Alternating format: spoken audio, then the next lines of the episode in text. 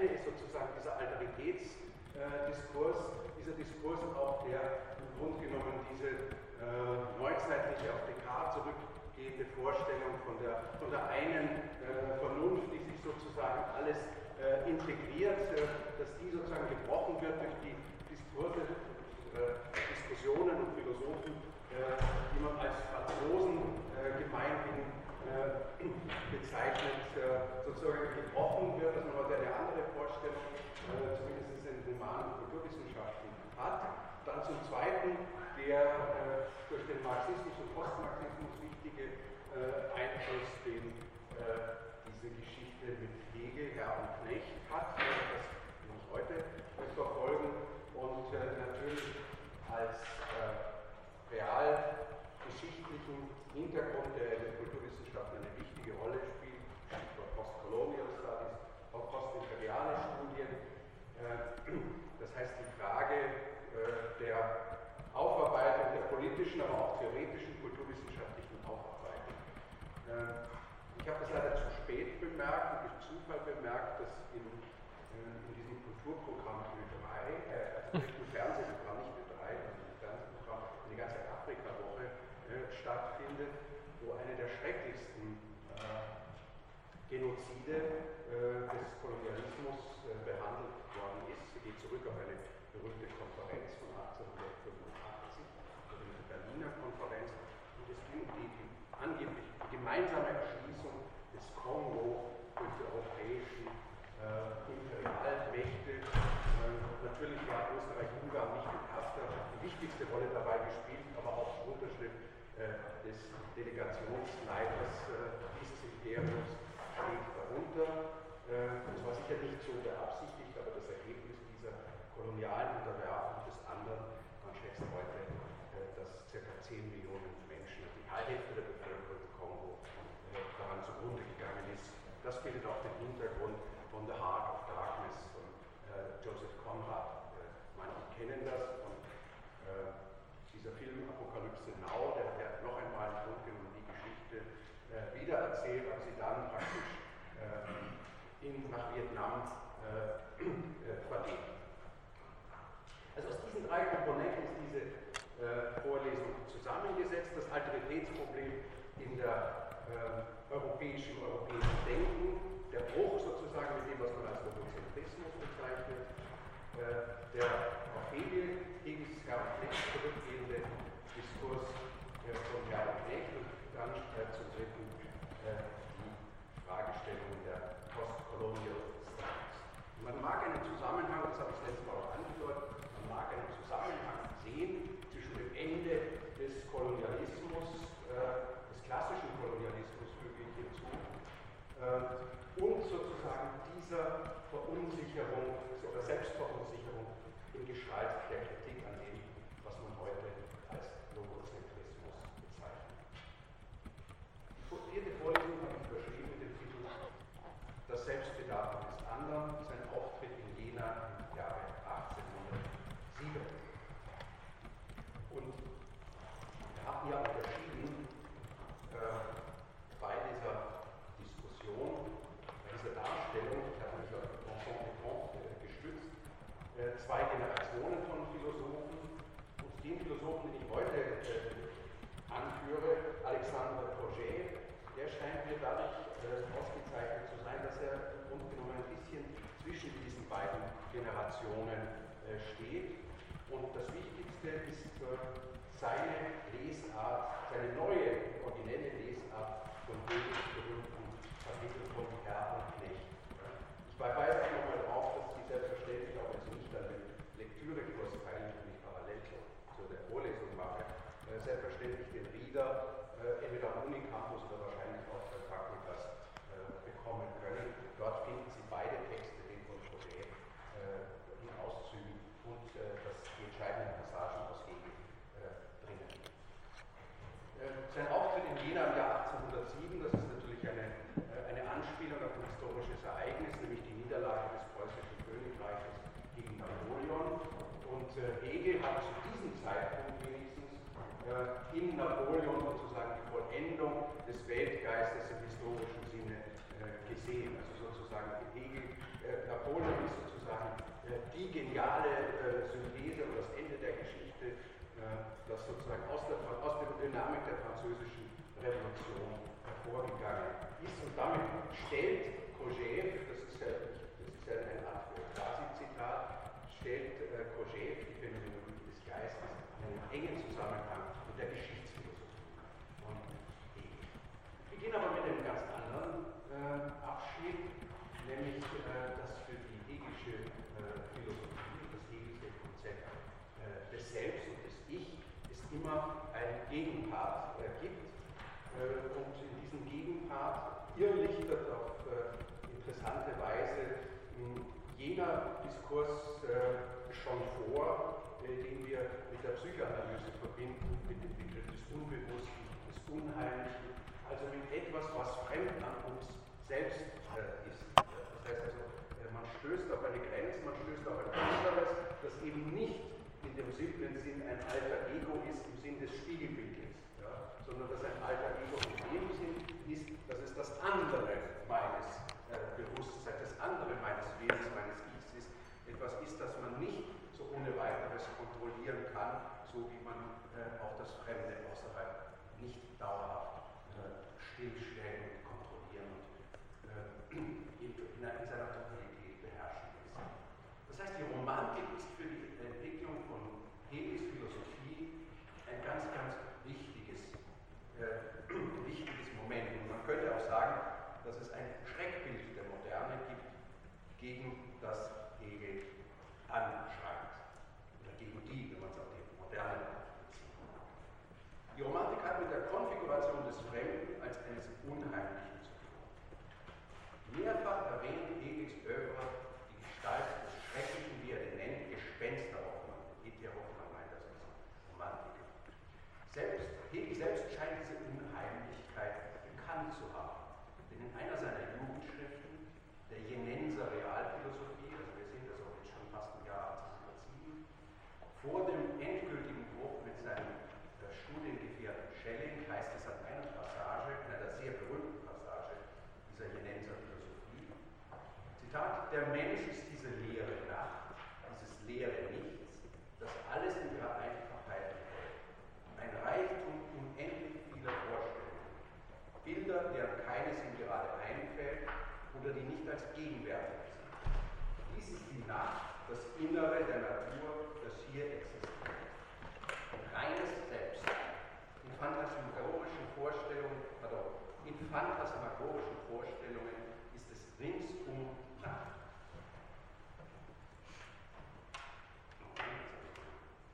Ja, hier schießt ein blutiger Kopf, dort eine andere weiße Gestalt plötzlich hervor und verschwinden ebenso. Diese Nacht erblickt man, wenn man den Menschen ins Auge bringt. In eine Nacht hinein, die furchtbar wird. Es hängt die Nacht der Welt hier einem entgegen. Macht aus dieser Nacht die Bilder hervorzuziehen oder sie hinunterfallen zu lassen. Selbstsetzen, innerlich bewusst, innerliches Bewusstsein, tun, entzweien. Sie können sich gleich, was weiß ich, die Capriccios von Goya zum Beispiel dabei äh, vorstellen oder diese albtraumähnlichen Bilder von Füßli zum Beispiel, welche diese Beschreibungen äh, sehen. Jedenfalls äh, tun wir das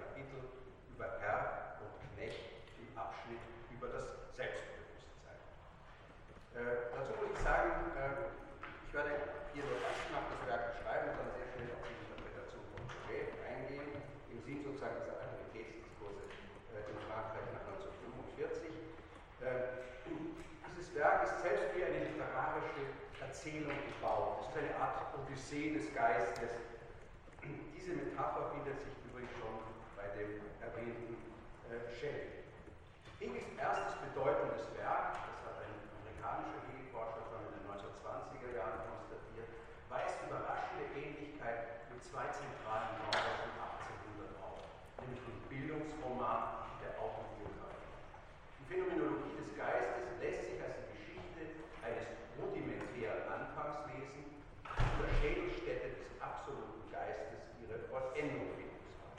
Die individuelle Bildung des Einzelnen, wie sie uns zum Beispiel Goethe-Roman äh, über Wilhelm Meister, also Biologie exemplarisch vorgeführt wird, wird hier zur narrativen Folge, Folge pardon, des Fortschritts des Geistes, des Fortschritts, der seiner ganzen Logik nach im absoluten endet. Hegel hat Diderots vielgelesenes Werk zweifelsohne gekannt. Dieses Werk spielt eine Schlüsselrolle für die Entfaltung der Überlegungen von Hegel, die wir noch sehen werden. Äh, und er hat es zweimal als Folie für sein Denken verwandt. Le Neveu de Rameau, der Neffe Rameaus, 1762 bis 1774 äh, verpasst, von Goethe 1805, also zwei Jahre vor Erscheinen der Phänomenologie, übersetzt. Im Herr und Knecht und in den Kapiteln des sich selbst entfremdeten Geistes. Aller Wahrscheinlichkeit nach verdankt sich der berühmteste Abschnitt der Phänomenologie, die circa zehnseitige Abhandlung über Herr und Knecht, einer der Lektüre, nicht den benannten Lektüre, eines seinerzeit ebenso berühmten französischen Romans Diderots, Jacques Le Fataliste, das 1792 in deutscher Sprache und Übersetzung von W. C. Julius das Licht der Welt erblickte. Leicht zensiert und doch vier Jahre vor der Veröffentlichung im französischen Original Es gibt Vorläufer von Diderots Geschichte von und Knecht.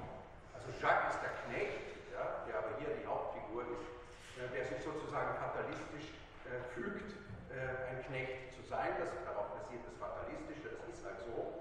Ähm, und äh, der Herr äh, ist natürlich ein Aristokrat. Die reisen so ein bisschen so äh, wie Don Quixote und Sancho Panza durch die Lande. Ähm, und das erzeugt sehr komische Perspektiven. Es zeigt sich nämlich, dass zwar auf der einen Seite der Herr dauernd natürlich sagt, aber Jacques, äh, wo ist meine Uhr, aber Jacques, wir werden darüber nachdenken, aber es zeigt sich eben bald, dass er ohne diesen äh, fatalistischen Diener eigentlich lebensunfähig ist. Er braucht diesen äh, Diener äh, mehr als der Diener vielleicht ihn gebraucht. Äh, der Diener äh, spielt in den neuzeitlichen Archetypen eine ganz wichtige Rolle. Denken Sie an Don Quixote, den hatte ich schon erwähnt, den Sancho Panza, der ja auch viel eher, viel früher als der Don Quixote eigentlich sozusagen das Missverhältnis, das dieser Herr hat, durchschaut. Der ist eigentlich sozusagen viel cleverer. Er arrangiert aber trotzdem sozusagen diese schiefe, schiefe Weltwahrnehmung, die der Don Quixote hat, der immer denkt, er ist ein Held in einer Aristokrat, ein heroischer Ritter in einer äh, mittelalterlichen Welt, der also den Damen zuliebe also ganz tolle Abenteuer äh, vollführt.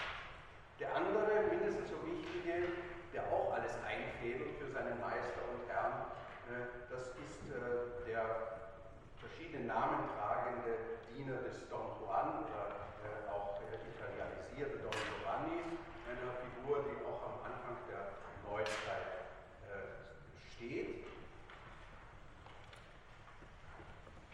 Und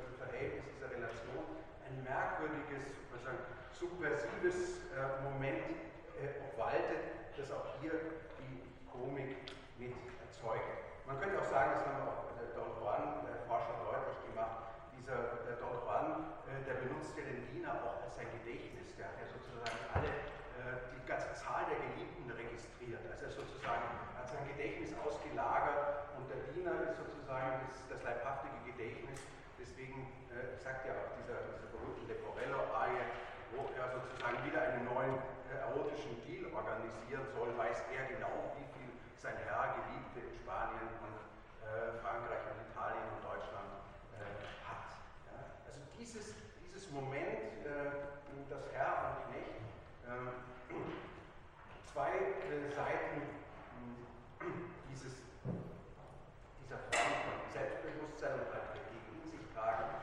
eine äh, Geschichte, die Sie in vielen, vielen äh, literarischen Texten, Dramentexten äh, seit dem 17. Jahrhundert äh, finden. Nun komme ich ganz kurz zum Modell Hegels.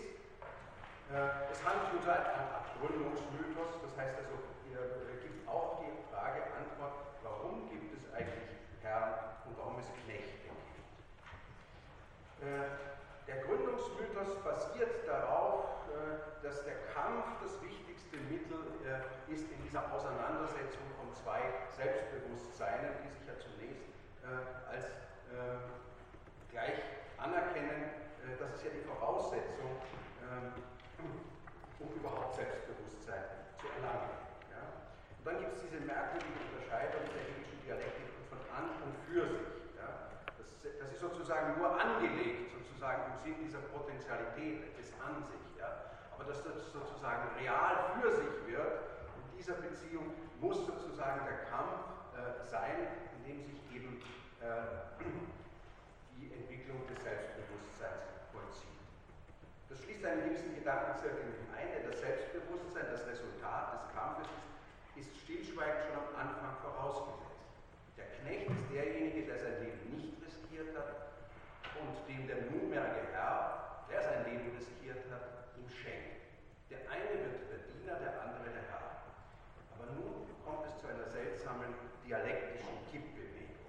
Der Knecht, der für den Herrn arbeiten muss, behält einen realen Zugang zur Welt. Das war genau die Pointe bei Diderot. Ja? Der kann eben die Uhr aufziehen und der kann ein Quartier für die Nacht? Während der Herr diesen Bezug nicht nur verliert, sondern in eine merkwürdige Abhängigkeit mit diesem gerät. Er ist abhängig davon, dass der Knecht für ihn arbeitet. Ohne den Knecht ist er nichts. Aber irgendwie verschwindet der Knecht wieder aus Hegels Werk. Es ist dann noch davon die Rede, dass es Ideologien des Knechtes gibt. Da nennt äh, äh, Hegel die antike Stoa, den Skeptizismus und das Christentum interessanterweise. Ja, das ist sozusagen lange vor Nietzsche äh, schon für Hegel eine Ideologie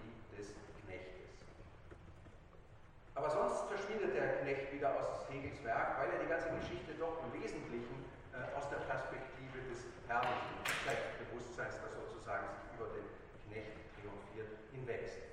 Die Umkehrung des hegelischen Narrativs durch Marx besteht darin, dass bei Marx der Knecht als Proletarier nun zum Subjekt der Geschichte wird. Nicht, dass Sie kennen alle diesen, diesen Satz, äh, alle Räder stehen still, wenn ein starker Arm es will. Das ist genau sozusagen gepolt auf die Macht der Arbeit, die Macht, die derjenige, der arbeitet, für den Kapitalisten hat, um den sozusagen in, äh, in große Verlegenheit zu bringen und ihm sozusagen vorzuführen, dass er nicht vollständig machtlos ist. Ja? Der Roman Diderots operiert mit einem höchst verschachtelten, desillusionierenden Erzählstil nicht bloß ein Roman über Recht. Nachdem ja auch genügend Literaturwissenschaftler hier sind, möchte ich das ganz kurz ausführen, sondern er ist auch ein Roman über das Erzählen. Anders als Hegels philosophisches Werk enthält der Roman amüsante Geschichten aus den Niederungen der Gesellschaft sowie Geschichten des Geschlechterkampfs zum Beispiel. Stets sind es die Menschen von unten, die zu erzählen wissen und stets wird das Erzählen durch andere Begebenheiten und Erzählungen unterbrochen. Auch bei Diderot oder gerade bei Diderot ist der Herr das hilflose Subjekt. Zitat, er wusste nicht, was er ohne seine Uhr, ohne Tabaksdose und ohne Jacques anfangen sollte. Das waren die drei großen Hebel seines Lebens, welches er damit zubrachte. Tabak zu nehmen, nachzusehen, wie viel Uhr es sei und Fragen über Fragen an Jacques zu richten. Für kurze Zeit allein gelassen und ohne seinen schlauen Diener wird er sogleich Opfer eines Überfalls und auch ansonsten ist er von der Weltläufigkeit Verfahrenheit des Dieners abhängig, der ungeachtet seines Fatalismus den Herrn immer wieder aus schwierigen Situationen rettet. Die Weltfremdheit und Hilflosigkeit des Herrn und die Gerissenheit und Listigkeit des Dieners spielen die zwei Seiten ein und derselben Medaille. Symptomatisch ist auch, dass der Herr seinen Knecht für einen wahren Philosophen hält. Es ist nicht so sehr die Arbeit, als die weitläufigen Dienste, die das ungleiche Weltgefälle zwischen den beiden erzeugen. Die Umkehrung der Ausgangslage ist es bei Diderot der Knecht, der immer wieder sein Leben für seinen Herrn riskiert. Und äh, hier darf ich jetzt einfach verweisen auf ein Buch, das äh, vor einem Jahr erschienen ist von mir. Das heißt Die Dichter der Philosophen, wo ich sozusagen diese Mit- und Gegenläufigkeit von Diderot und Hegel beleuchtet habe. Also der Inhalt dieses Buches, roter Faden dieses Buches ist, interessiert hat, welche Philosophen äh, bedürfen sozusagen der Kommunikation, der literarischen Erzählungen, äh, um ihre Philosophie zu entfalten. Hier habe ich eben Diderot und Hegel zusammengebracht. Also wenn Sie, diese, äh, wenn Sie sich dafür interessieren, das Buch gibt es also auch an mehreren Instituten, äh, dann möchte ich Sie auf dieses verweisen. Und jetzt kommt äh, Kojèves Deutung, die sehr, äh, mit sehr überraschenden Wendungen operiert. Ja? Kojève fragt an einer Stelle zentral, wer bin ich, wenn ich Hegel bin? Und antwortet darauf, zitiere Ihnen das, die ganze Passage, ich bin nicht nur ein denkendes Wesens, ich bin Träger eines absoluten Wissens. Und gegenwärtig im Augenblick, da ich denke, ist dieses Wissen in mir, in Hegel, inkarniert. Ja, Sie sehen auch, wie das Wahnsinnsförmige das da zutage tritt. Also ich habe nicht nur ein denkendes Wesen, ich bin auch noch und vor allem Hegel. Was ist denn nun dieser Hegel? Zunächst einmal ein Mensch von Fleisch und Blut, der weiß, dass er dies ist. Und dann schwebt dieser Mensch nicht im luftleeren Raum. Er sitzt auf einem Stuhl an einem Tisch und schreibt mit einer Feder auf Papier. Und er weiß, dass all diese Gegenstände nicht vom Himmel gefallen sind. Er weiß, dass die Produkte in gewisser, ein gewisses Etwas sind, das man menschliche Arbeit nennt. Er weiß auch, dass diese Arbeit in einer menschlichen Welt verbracht wird, im Schoße einer Natur, der er selbst angehört. Und diese Natur ist in seinem Geist in eben jenem Augenblick gegenwärtig, wo er schreibt, um auf die Frage, was bin ich, zu antworten. So hört er von ferne kommende Geräusche. Er weiß außerdem, dass diese Geräusche von Kanonenschüssen herrühren und er weiß auch, dass die Kanonen Produkte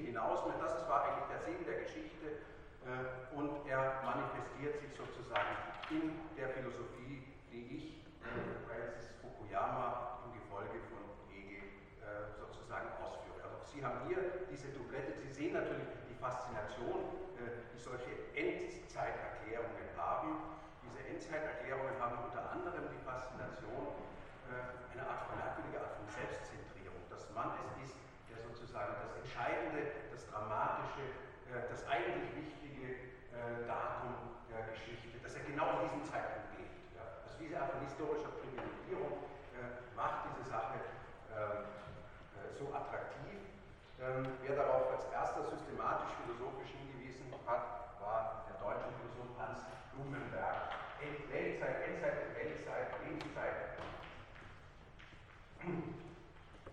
und er unterstellt zum Beispiel dem hitlerschen äh, Nationalsozialismus auch diese, diese Tendenz, äh, das Ende der Welt und sei es auch katastrophisch herbeizuführen, äh, in diesem Sinn sozusagen die eigene Lebenszeit und die Weltzeit zur Deckung zu bringen. Und das äh, konterkariert leicht ironisch hier äh, Coget äh, mit, mit dieser Figur, da sitzt einer und schreibt an der Phänomenologie des Geistes den Napoleon, den kann er auch gleich mit äh, integrieren in diese Geschichtsphilosophie.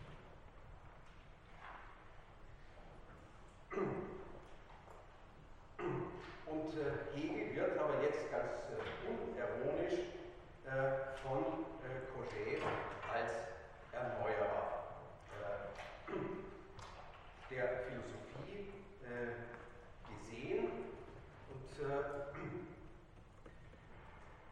diese Besonderheit äh, von Hegel äh, sieht er in der Bedeutung des Selbstbewusstseins.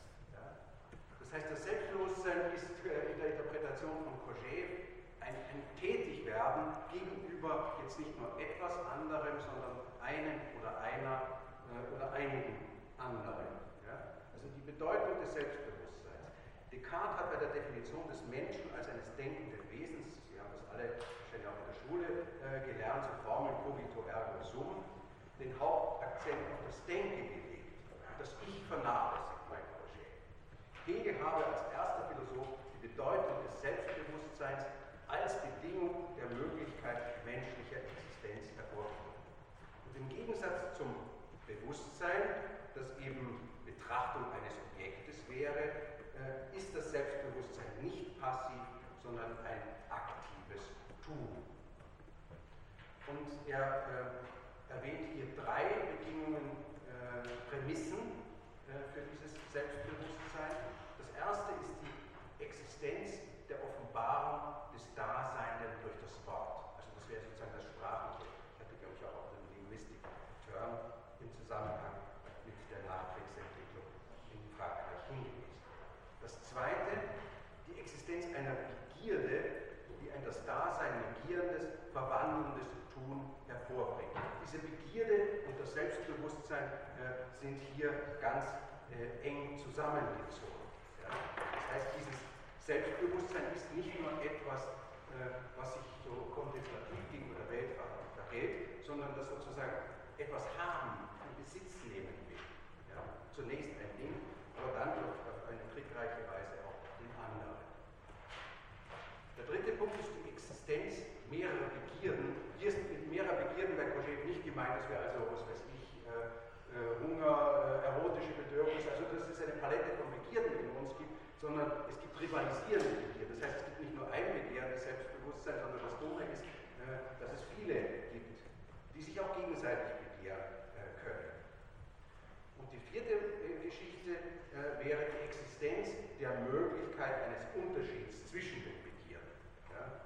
Also Begierden und das Selbstbewusstsein sagte es schon, sind hier gleichgesetzt. Und da mag man auch äh, unterschwellig vielleicht sozusagen bestimmte Adaptionen oder Parallelführungen äh, sehen, zum Beispiel für der Psychoanalyse. Man könnte natürlich auch sagen, dieses Selbstbewusstsein ist hier auch libidinös äh, gemeint, wenn hier der Begriff der Begierde so in den Vordergrund gestellt wird. Das sind gleichsam die Bedingung der Möglichkeit eines geschichtlichen Prozesses, in dessen Zentrum Kampf und Arbeit stehen. Bisher hatte die Philosophie ihren Ausgangspunkt von der passiven Betrachtung genommen. Descartes Antwort, dass ich ein denkendes Wesen bin, befriedige so Roger Hegel nicht. Bei Hegel äh, käme eben dieses praktische Moment hinzu. Der Betrachtende vergisst sich in dem Ding, das zeigt sich schon im Phänomen der Begierde, die sich Kojève zufolge durch drei Momente auszeichnet. Erstens ist meine Begierde, die Erfahrung des Ichs. Ich erwähnte schon hier Freuds Ich will. Zweitens die Begierde negiert, assimiliert oder verwandelt das begehrte drittens, das menschliche Begehren bezieht sich nicht auf ein Daseindes, sondern auf ein Nichtseiendes. Also dass der Mangel, dass das nicht da ist, was ich haben will. Das hier eben meine. Die Begierde muss, um anthropogen zu sein, sich auf ein Nichtseiendes beziehen. Das heißt auf eine andere Begierde, auf ein anderes lechzendes Leeres, auf ein anderes Selbst. Es ist auf eine andere Begierde verwiesen. Und viertens schließlich, der Mensch ist das bedürftige Wesen, das um seine da ist sozusagen schon einiges äh, hinzugekommen äh, zu dem Hegel von 1807. Da spielt natürlich schon äh, eine bestimmte Form von Existenzphilosophie eine Rolle und äh, man merkt im Text auch eine gewisse Vertrautheit mit äh, Freud. Durch das Begehren und seine Verschränkung kommt die Konfiguration symbolisch unmarkierten anderen ins Spiel. Als Gegenstand und als Rival. Rival. Dabei ist diese Konfiguration sowohl ein Hindernis als, auch ein Ermöglichungsgrund.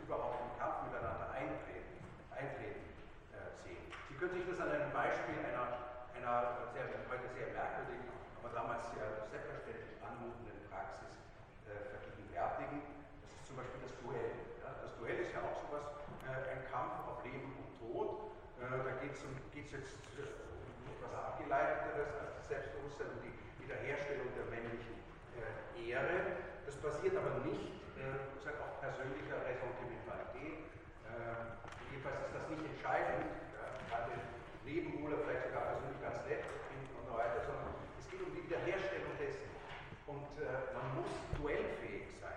Ja. Man muss sozusagen auf der gleichen Ebene äh, stehen, um überhaupt sich duellieren zu dürfen. Ja. Das heißt also, ein, Knecht zeichnet sich auch dadurch aus, dass er sich nicht duellieren kann. Und selbstverständlich kann man in diesem sehr interessanten, wie ich finde, kulturellen Phänomen des Duells, nicht klar, nur wenn wir Literatur lesen, wird es deutlich, das war, obwohl es juristisch schon relativ früh verboten wurde im 19. Jahrhundert, das war eine völlig gängige Form der Auseinandersetzung des Kampfes um Anerkennung und die ganze russische, österreichische, preußische, französische Literatur ist voll von solchen Duellen.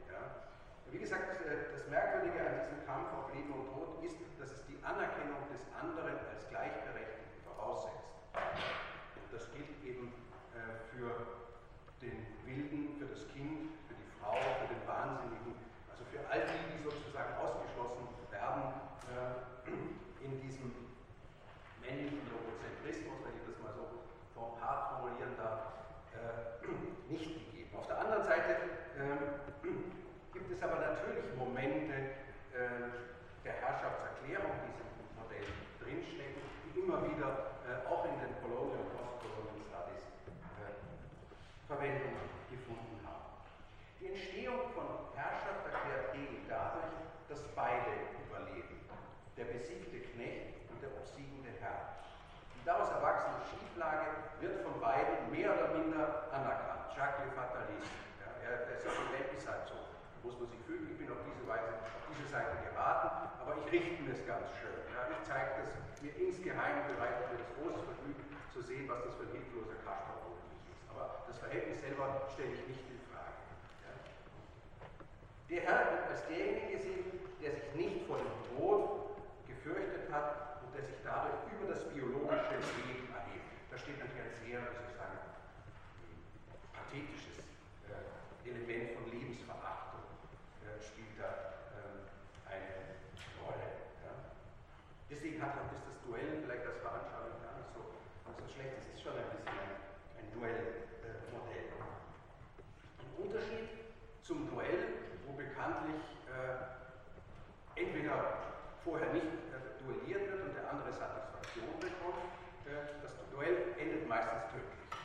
das war auch der Grund, es gab verschiedene Gründe, warum man das Duell verboten hat. Auch nicht sozusagen die Offizierskaste dezimieren, das ist vielleicht pragmatisch der Argument, aber es stand irgendwie auch im, Widerspruch, sozusagen sich zu einem entwickelten bürgerlichen Recht. Und trotzdem, das Bedenken, das Bemerkenswerte daran finde ich, obwohl es verboten war, obwohl du relegiert wurdest als Offizier, dass es so lange noch gehalten hat. Es hat auch trotz des offiziellen zivilrechtlichen Verbotes das überdauert. Also jedenfalls bei dem Duell des Hegel skizzierten Herr und Knecht geht die Sache nicht tödlich aus.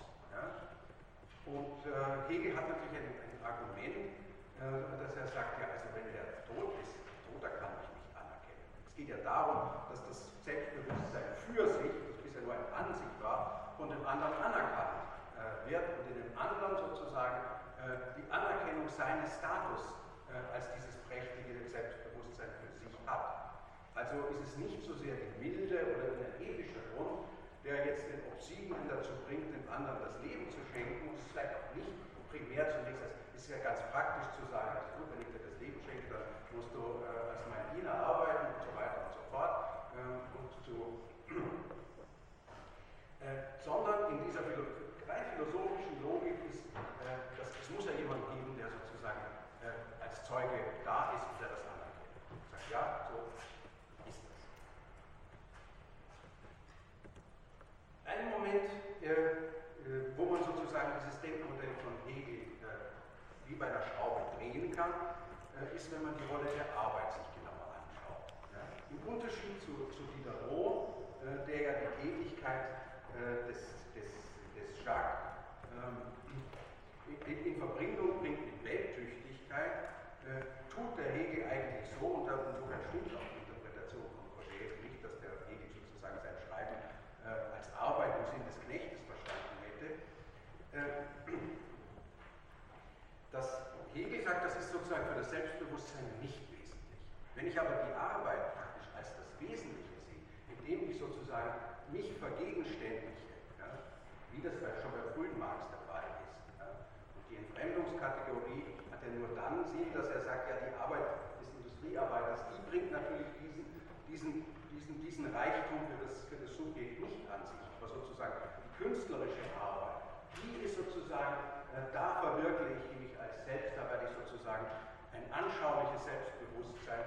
Ähm, und es gibt ja genau diese, diese Utopie des, der sozialistischen Gesellschaft, wo jeder äh, mal Fischer, mal Künstler, mal Schreiber ist und so weiter und so fort. Also diese positiv gesetzte Arbeitsbegriff bei Marx, um den geht es Marx war ja kein Theoretiker eigentlich gegen die Arbeit, sondern einer für die Arbeit. Es sollte eine andere Arbeit sein. Also es gibt zwei Momente äh, sozusagen der Gesellschaftskritik oder Kulturkritik bei Marx. Das eine ist das Ausbeutungsargument. Ja. Das heißt, der eine äh, arbeitet für den anderen und der andere, der tut nichts und, und schiebt sich alles in, in die Taschen. Ja. Also das Ausbeutung, das Mehrwertargument, das jetzt mal etwas äh, professioneller und ökonomischer zu nehmen. Und das andere ist das Entfremdungsargument, ja, von dem alle. Ja. Von, von der Ausbeutung ist primär äh, der proletarische Knecht äh, betroffen. Aber der, der, der Herr sozusagen, den, den sozusagen mit Marx mit dem Kapitalisten äh, einsetzen könnte, der ist sozusagen auch entfremdet. Also jedenfalls, wenn ich die Arbeit als eine wesentliche Bestimmung des Selbstbewusstseins ansehe, über das rein biologische Leben hinausgeht, Aufschub des Begehrens, Veränderung der Natur, ja,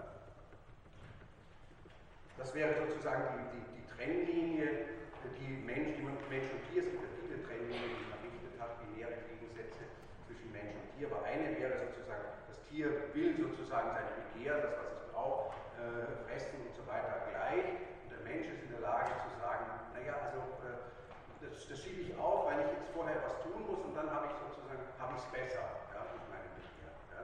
Das ist aber nicht nur ein sozusagen instrumenteller äh, Aspekt, sondern es führt auch ähm, zu einem äh, Aufschub und zur Fähigkeit sozusagen dieses Begehren, das augenblicklich auftritt, zurückzustellen. Zitat, ich komme wieder auf, äh, auf Cogé. Die Geschichte ist also nichts anderes als die Geschichte der dialektischen, das heißt der aktiven Beziehung zwischen Herrschaft und Knechtschaft. Die Geschichte kommt darum in dem Augenblick zum Abschluss, da die Synthese von Herr und Knecht Wirklichkeit geworden ist, nämlich der integrale heile Mensch, der Bürger des universellen und homogenen von Napoleon geschaffenen Staates. Jetzt sind wir wieder beim Napoleon und bei der These, äh, es gäbe sozusagen, äh, die Geschichte endet nicht äh, in dieser Schieflage zwischen Herr und Knecht, sondern es kommt sozusagen zu einer synthetischen Versöhnung am Ende. Und die Synthese von Herr und Knecht wäre eben der Bürger im Postrevolution, im Sinn des postrevolutionären Frankreichs. Also das möchte ich festhalten, kultur- und geistesgeschichtlich festhalten. Es gibt äh, bei Hegel und in Verlängerung äh, bei Cogé äh, neben der Heroisierung des Kampfes, ja, da geht es sozusagen ernst zu. Es gibt nichts Ernsteres als den Kampf um Leben und Tod. Ja. auch ein Pathos der Arbeit. Ja. man kann sich das sehr gut vergegenständigen, wenn man solche Ausstellungen sich anschaut. Im realen Sozialismus der 50er und 60er Jahre sehen Sie solche Riesen mit dem Amboss Industrieding und die Haut. Und das ist also wie so, das ist so moderne Herkules-Gestalten. Äh, das heißt also, die, die, die stalinistische und realsozialistische Ästhetik hat das tatsächlich auf eine sehr äh, komische Weise äh, Wirklichkeit werden lassen. Äh, die Arbeitsschlachten, die der Sozialismus gewinnt, um den Kapitalismus zu überholen, gehört in diese ganze äh, Rhetorik äh, und Metaphorik. Aber es gibt es sozusagen auch im anderen politischen Lager. Ich denke zum Beispiel an Ernst Jünger, äh, einen Weggefährten des deutschen Faschismus und Nationalsozialismus, äh, eines immerhin äh, auch nach 1945 sehr hochgeschätzten äh, Autors, der eben das Industriezeitalter begrüßt, in dem Sinn, dass es sozusagen eine Art von militarisierter Arbeit gibt, moderne Arbeit positiv, affirmativ als Militarisierung äh, sieht. Und äh, damit geht natürlich auch eine bestimmte Konstruktion des Männlichen einher,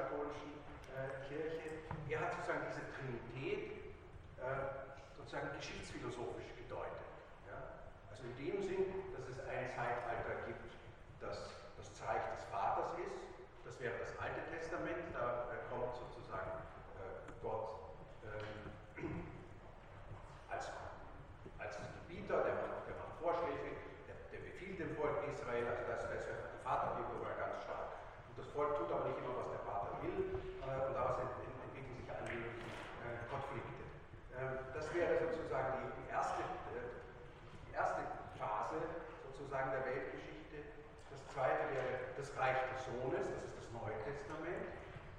Ähm, äh, und in dem äh, obwalten sozusagen brüderliche äh, Beziehungen, das ist auch gleichzeitig das Reich der Kirche. Das ist ganz wichtig. Das ist auch wichtig, warum das Buch seinerzeit auf den Index gestellt wurde. Weil es sozusagen anti-institutionell gelesen werden konnte. Das dritte ist das Reich des Heiligen Geistes. Und da wird sozusagen die ganze Welt zu einem Kloster. In der zweiten Phase gibt es Klöster, äh, so wie es im Reich des Vaters die anderen beiden Aspekte auch gibt, äh, den Heiligen Geist und den, den, Messias. Aber hier ist sozusagen das Dominante, äh, ist, dass, die, dass, der Heilige Geist, der hat sozusagen keine Kirche mehr, keine politischen Institutionen, ist ein, ein Kloster, ein Kloster der Besitzlosen. Und das Wichtige und das, Schöne war eben, dass die ganze Welt sozusagen zu einem Kloster wird.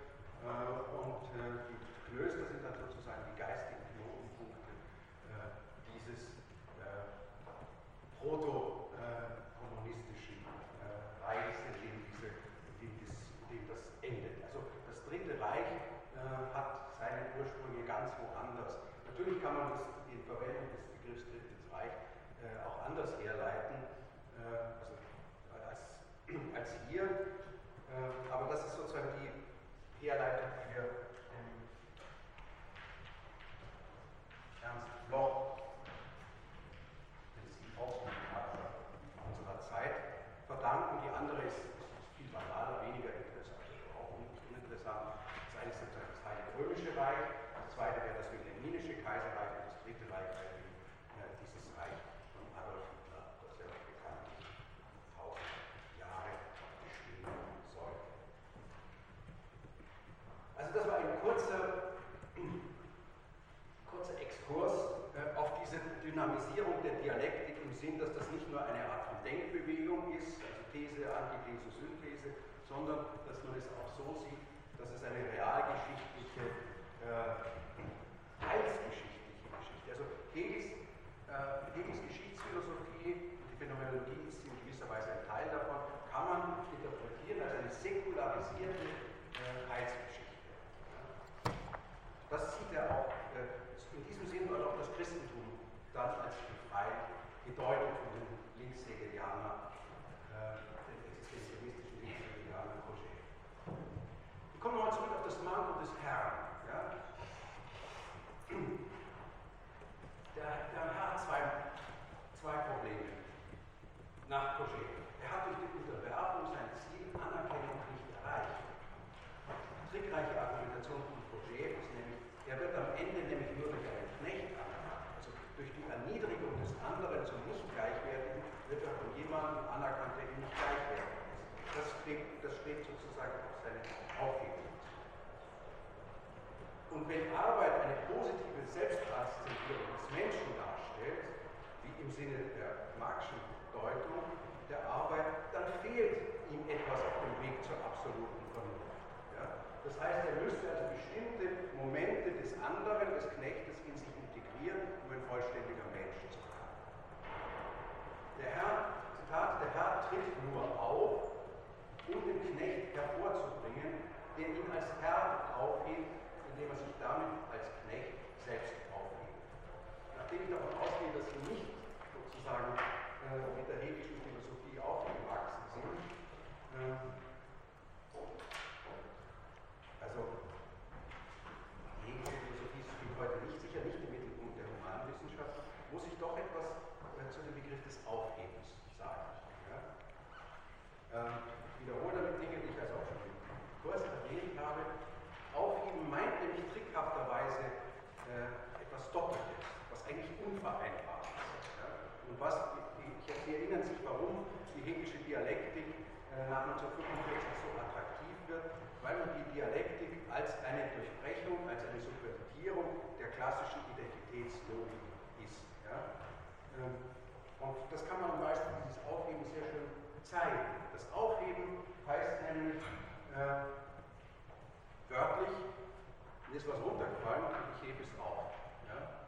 Das ist eine Bedeutung. Das heißt also, das Aufheben bedeutet, ich erhalte etwas. Ja? Aber nicht so im Sinn des, rein Konservierenden, äh, sondern sozusagen in einer Art von Bewegung, in diese, eben dieser dialektischen Bewegung. Und gleichzeitig ist es eine Beseitigung. Ja? Aufheben heißt, was weiß ich, wir heben das OOG 2002 zum Beispiel auf, ich würde es gerne verdienen. Im einfachen Sinn, ja? und nicht im Hebeln. Ja? Da meint man beseitigen. Ja?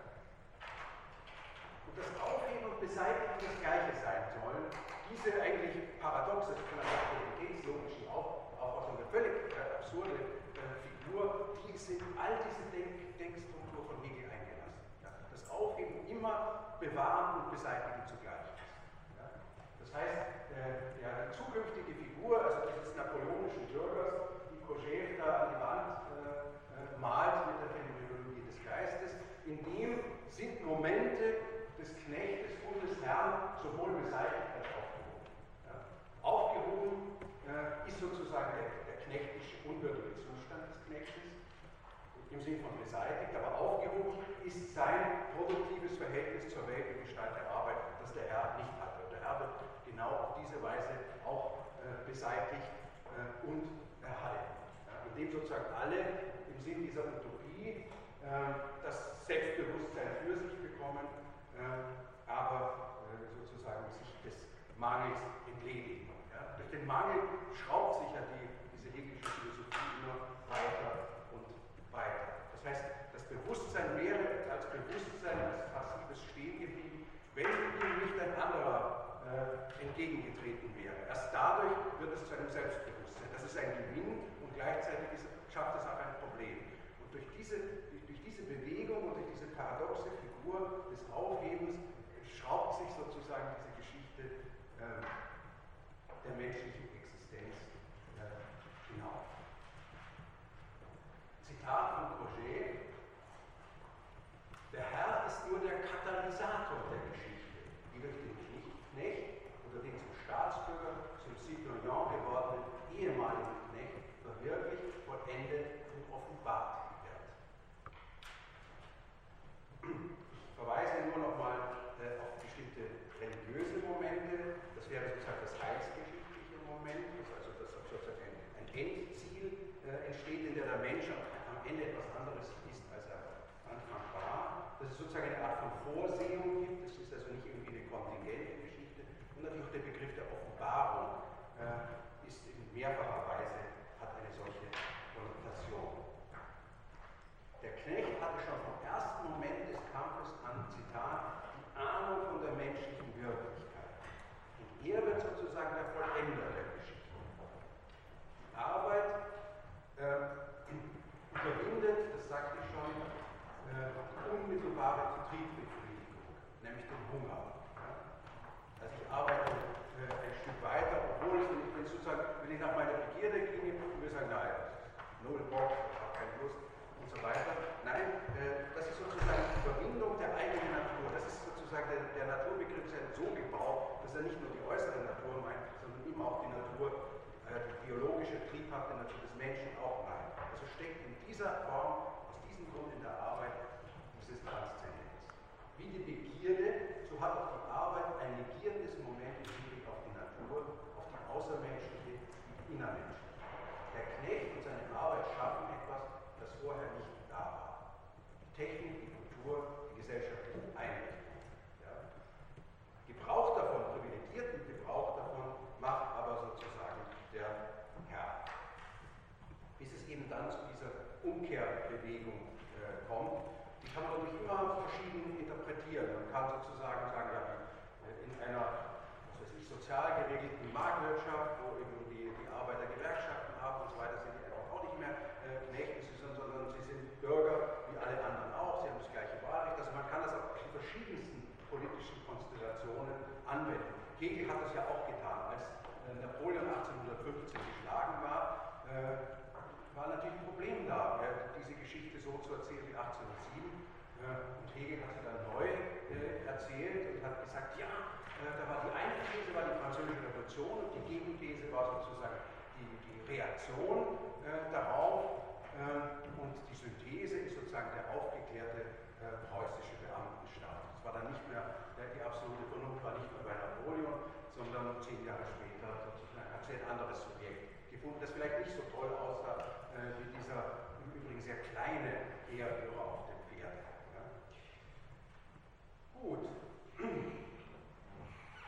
Ich komme noch ganz kurz äh, zu drei Punkten, die ich schon bei Hegel angesprochen habe. Ich muss sozusagen meine Ausgangsthese äh, ein bisschen relativieren. Äh, ich sagte, äh, Hegel lässt äh, den Knecht eigentlich die, verschwinden und das Selbstbewusstsein, das Herrliche, wie ich das mit Anführungszeichen meine, äh, das marschiert sozusagen weiter im Hinblick auf die Geschichte, nachdem es sozusagen diesen Knecht gebraucht hat als Medium seines Selbstbewusstseins, sondern es schließen sich an dieses äh, Hauptkapitel von Herr und Knecht der Abschnitt an die drei Ideologien des Knechtseins. Der Stoizismus, das wäre sozusagen die abstrakte Idee der Freiheit aufrechtzuerhalten. Äh, das führe, äh, sagt äh, Hegel, zum Skeptizismus, zum Nihilismus. Sich selber gegenüber, aber auch den anderen gegenüber, das führt nicht zu einem veränderten Verhalten, das ändert nichts an dem Status. man sagt nur so viel, ja äußerlich bin ich ein Knecht, aber innerlich in meiner Gedankenwelt, die Gedanken sind frei, heißt es in dem Revolutionslied aus 1848. Das ist genau gemeint, dass man sozusagen diese, durch diese Spaltung, diese innerliche, dass man sagt, ja, äh, Knecht, aber das ist gar nicht so wichtig und so weiter. Wichtig ist, dass ich bei mir äh, das aufrechterhalte. Äh, beim Solizismus ging es darum, dass man sagt, ja, diese Welt hat eh keine besondere äh, Bedeutung und auch der Wert des anderen, ich brauche den anderen eigentlich nicht. Das sind eigentlich zwei verwandte äh, Reaktionsweisen. Die interessanteste äh, ist aber die Interpretation des Christentums durch Hegel, ja, der selber christlich-protestantisch, übrigens auch pietistisch äh, sozialisiert war. Und äh, Pietismus war eine mystische, die einzig mystische Bewegung innerhalb des Protestantismus, übrigens die einzige, die auch missioniert hat, also Missionarsstationen hatte, zum Beispiel in Indien interessanterweise. Durch diesen Pietismus ist er mit diesen Denkmodellen diesen säkularen Denkmodellen äh, des, wie man da auch sagen könnte, johannäischen Christentums vertraut gemacht worden. Also mit diesem ganzen Geistkult, äh, der am Ende der Geschichte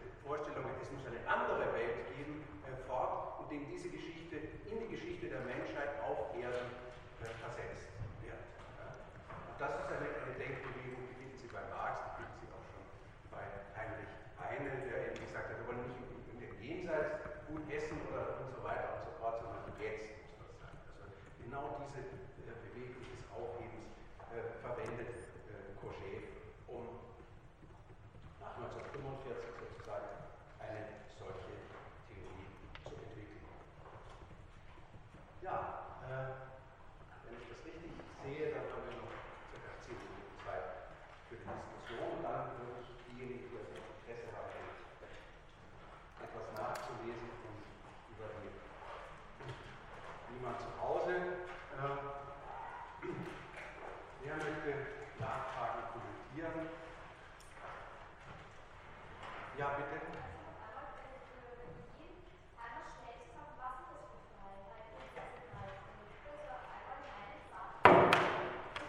Also ich verstehe Sie ganz schlecht.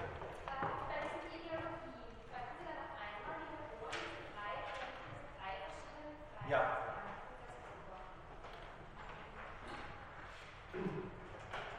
Bei der Freiheit äh, äh, des Skeptikers, des unglücklichen Bewusstseins ist, man, man weiß sozusagen um die Freiheit und äh, erhält sie sozusagen im, im, inneren Bewusstsein für sich, erhält man sie. Ja?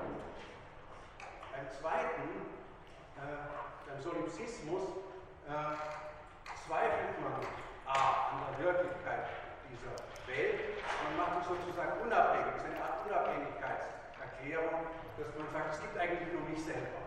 Ja? Und alles andere ist, ist sozusagen unwichtig. Ja? Also sozusagen eine Art, man ist so ein philosophischer Robinson. Ja? Der sagt, das Problem ist, ist nicht so wichtig. Ja? Indem man sozusagen die Welt abwertet. Das Christentum wertet die Welt schon auch ab, ja? indem sie sagt, das ist nicht die wahre Welt. Wir sind nur Gast auf Erden. Ja?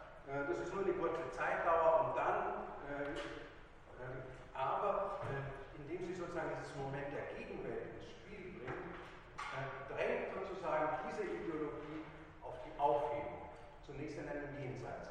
Und das Argument von Kojève in einer bestimmten Deutung von Ethik wäre, äh, diese Befreiung kann aber nur dann stattfinden, wenn sozusagen der Jenseitsgedanke aufgehoben im Sinn beseitigt wird, dann wird er sozusagen geschichtlich äh, erhalten und in dem Sinn aufgehoben. Ja? ja? Ich weiß, vielleicht eine Frage, ich weiß nicht, ob die vielleicht zu weit geht, aber mich interessiert, also interessiert sehr. Ähm, was halten Sie, würden Sie sagen, diese Idee ist sozusagen heutzutage tot? Oder, also es gibt ja immer sozusagen die klassische Erzählung, wäre sozusagen nach 89 der, real, der sogenannte real existierende Sozialismus verschwunden, keine Utopien mehr und so weiter. Was man heute oft auch hört, sozusagen ähm, die Sozialdemokratie sei auch in der Krise, weil sie keine Zukunftsvisionen mehr anbieten kann. Da gibt es viele solche ähm, Reden oder solche Diskurse. Ähm, würden Sie sagen, ist diese Idee kann man da noch was abgewinnen oder braucht man diese Idee vielleicht sogar, wenn man sozusagen Fortsch oder einen positiven menschlichen Fortschritt erreichen will? Oder ist sie so dämon, mit so viel Dämonischem belastet, dass man sie besser gar nicht anführt? Ganz Äh, ich finde das eine ganz tolle und wichtige Frage, auch eine Frage, die mich, die mich, die mich interessiert, nachdem ich mich nicht nur als akademischer Lehrer, sondern auch als politischer Intellektueller verstehe, interessiert mich. Ich möchte sogar genau über dieses Thema ein Symposium machen. Zum einen würde ich sagen, äh, Sie haben es hoffentlich bemerkt, dass ich sozusagen gegenüber dieser, dieser Denkfigur von Hegel einigermaßen misstrauisch bin. Ich habe das an mehreren Stellen markiert. Ähm, ich sage, Kojève hat das noch einmal interessant gemacht, aber die Fragwürdigkeit dieses Denkmodells, äh, auch mit dieser, immer mit diesem Ende der Geschichte, äh, das ist ungeheuer problematisch. Und wenn ich auch sage, das Ende der großen Erzählung, äh, läuft es ja darauf hinaus, dass es wieder eine große Erzählung ist. Also wenn man den großen Erzählungen misstraut, muss man das äh, auf paradoxe Weise machen. Aber die Frage, die Sie stellen, hat ein, ein, äh, ein österreichisch-französisch-jüdischer Intellektueller, nämlich Manes Sperber, äh, im Jahr 1952 äh, er hat sozusagen mit, dem, mit, der, mit der Transformation äh, des bolschewistischen Sozialismus in den Stalinismus und seinem damit verbundenen politischen Bruch davon ausgegangen, äh, das hat als Gegenwelt sozusagen seine innere Legitimation verloren. Für ihn war das schon 1952 und nicht erst 1989. Ja? Und er stellt sich an einer Stelle die Frage, ob das, was man die Linke nennt, äh, äh, noch überleben kann ohne diese eschatologische Energie. Das heißt also ohne die Hoffnung, äh, jetzt nicht im Sinne eines religiösen, sondern eines Transzendenten. Ja? Und das ist eine, eine, eine spannende und eine, eine, eine, wichtige Frage, weil ich denke, ohne, um jetzt eine andere christliche Figur sozusagen postchristlich ins Spiel zu bringen, Glaube, Liebe, Hoffnung. Ja? Das heißt also ohne, ja, du kannst sagen, jede Hoffnung ist begründet oder unbegründet. Du kannst aber sagen, äh, ich brauche das, um überhaupt als Subjekt politisch handlungsfähig zu bleiben. Ja? Äh, und um sozusagen die Sache auch offen zu halten. Das Dumme an dem Ende ist, das ist ja nicht, das ist ja das Gefühl, du hast das Gefühl, du bist in einer historischen Gefängnis, du kommst da nicht mehr raus. Ja? Und äh, es gibt ja doch Indizien dafür, dass das vielleicht doch nicht der, die letzte Weisheit der Geschichte äh, darstellt, weder im postkommunistischen Ländern noch in den sozusagen ursprünglich schon äh, niemals sozialistisch gewesenen äh, Ländern. Das ist eine politische Frage und das ist aber auch eine Frage, mit welchen Figuren. Und da würde ich eher äh, so argumentieren, so wie, Kafka das gesagt hat, ähm, wie er ironisch kommentiert hat, den Begriff Fortschrittsglauben. Er sagt, das ist ganz richtig, der Fortschritt ist ein Glaube. Und, aber an dem möchte ich als Subjekt festhalten. Das hat er anders, äh, anders formuliert, kommt aus einem anderen Denkzusammenhang heraus als Benjamin. Äh, aber ich würde sagen, das scheint mir ähm, theoretisch äh, unverfänglicher zu sein. Ähm, und es enthält vielleicht auch nicht diese, diese Tücken und Fallen, äh, die in diesem Denken doch meiner Ansicht nach enthalten sind, sozusagen dieser totale und damit auch dieses totalitäre. Also ich würde sagen, äh, wenn man als Subjekt handeln möchte, wenn man an bestimmten äh, Änderungen festhalten möchte, äh, muss, man, muss man sozusagen eine gewisse Offenheit äh, haben. Lyotard, von dem da ja das Ende der großen Erzählung und die Kondition postmodernen stammt, hat es versucht anders zu drehen, indem man sagt, wir sind halt nicht mehr die Avantgarde, sondern die Arriergarde, die Nachschule. Und alle Dinge, die wir tun, sind sozusagen Verteidigung. Wir verteidigen, wir wollen die Zerstörung der Natur verhindern. Äh, wir wollen sozusagen uns einsetzen für äh, unterdrückte, zum Beispiel koloniale Subjekte, wir wollen uns einsetzen für die Gleichheit der Geschlechter und so weiter. Aber das sind sozusagen in dem Heroischen sind nicht mehr so die großen Dinge, sondern das sind so eher so Abwehrkämpfe. Ja? Äh, also jedenfalls äh, ist das jetzt über unser Themen, Thema hinaus äh, natürlich eine ganz zentrale Frage. Ja, bitte. Ja, Sie haben gemeint, dass, also, so wie das dargestellt ist der Marxismus fast an einem christlichen Boden gewachsen. Und jetzt frage ich, Interessant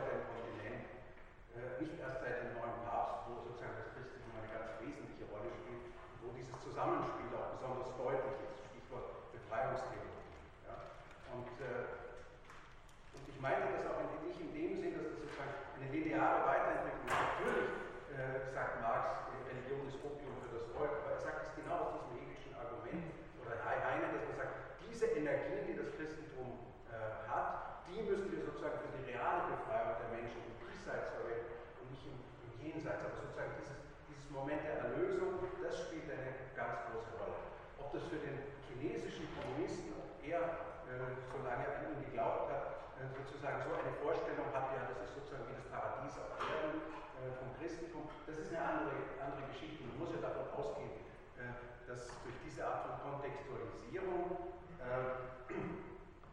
sich natürlich auch der Marxismus verändert, verändert hat. Ja. Eine gute Frage, wäre auch, und die würde ich gerne weiterreichen.